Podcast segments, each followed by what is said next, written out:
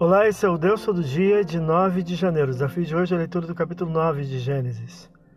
O texto inicia com Deus concedendo sua bênção sobre a humanidade através de Noé. O Deus do juízo é o mesmo Deus da bênção. Após o juízo, bênção advinda da graça, da mesma forma que no início da criação ao primeiro casal, fecundidade e multiplicação da espécie, versículo 1 e 7. Era seu plano primordial para a humanidade e agora, com um recomeço, ratifica seu desígnio para o homem. Deus não se desfará de seus planos e nenhum deles pode ser frustrado. Jó, capítulo 42, versículo 2. Persiste o mesmo pensamento do profeta Abacuque. Na tua ira, lembra-te da misericórdia. Abacuque 3, 2. Após executar sua ira justa sobre a humanidade merecedora do castigo, através do dilúvio, Deus exerce sua graça abençoadora.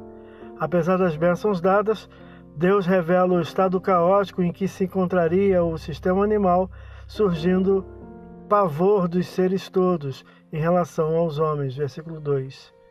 Então Deus muda a ordem de sustento humano de herbívoros, capítulo 2, versículo 29 a 30 de Gênesis, com a alimentação advinda dos frutos do reino vegetal, Gênesis 1, 11 e 12, para carnívoros, versículo 3 talvez para suplementar a alimentação humana, visto as mudanças na face da Terra, principalmente a climática. Para essa mudança, Deus prepara a criação animal, pondo sobre ela o pavor do gênero humano, versículo 2, a fim de tornar os seres mais seguros dos possíveis perigos advindos da agência humana, visto que os homens doravante tenderão a ser mais violentos e cruéis, como veremos. Estipula uma única restrição, guardar-se do consumo do sangue, versículos 4 a 6, restrição que será prevista na lei mosaica e mesmo dentro dos ensinos da igreja emergente. Então estabelece a primeira aliança literal com a humanidade através de Noé, versículos 9 a 11, atingindo a todos os seres criados, a fim de certificar os homens que não perecerão novamente nas águas diluviais, pôs um sinal no céu, o lindo arco-íris, sinal da aliança noática, versículo 12 a 17.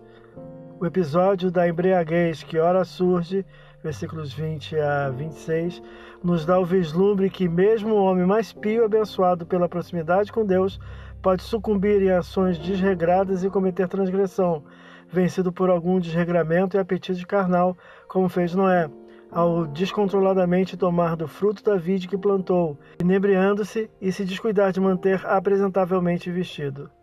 Também nos prova que, mesmo aqueles que experimentaram grande livramento de Deus, como por exemplo a salvação do dilúvio, podem continuar impenitentes e com forte propensão à ação pecaminosa, como fez Ram, versículo 22 e 24, filho de Noé, salvo do dilúvio, mas não de si próprio.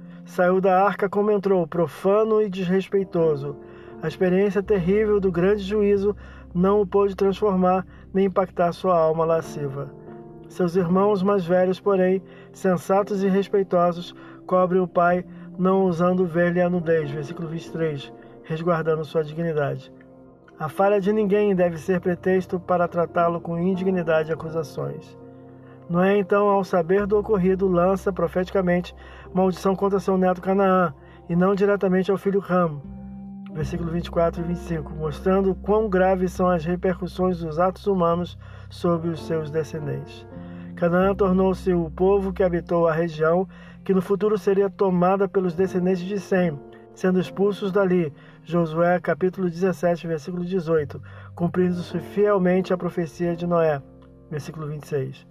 Ao passo que Sem, de quem descende os hebreus, pois a raça hebreia é de origem semita e, consequentemente, o Messias, foi abençoado junto a Jafé e sua descendência, dando origem a vários povos, midianitas, assírios, lídios, dentre outros, que passaremos a estudar no próximo capítulo.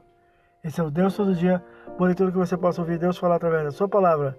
Agora segue a mensagem pensamento do dia do pastor Heber Jamil. Até a próxima.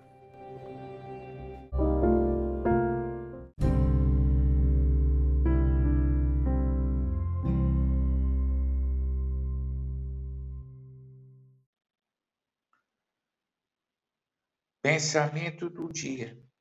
A mentira está presente desde o início da história da humanidade. O primeiro a mentir foi Satanás usando a serpente.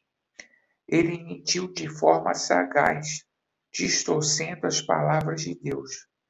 O inimigo de nossas almas continua com as mesmas estratégias.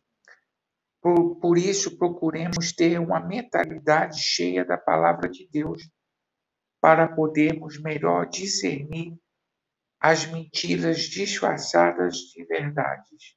Pastor Heber Jamil, que Deus te abençoe.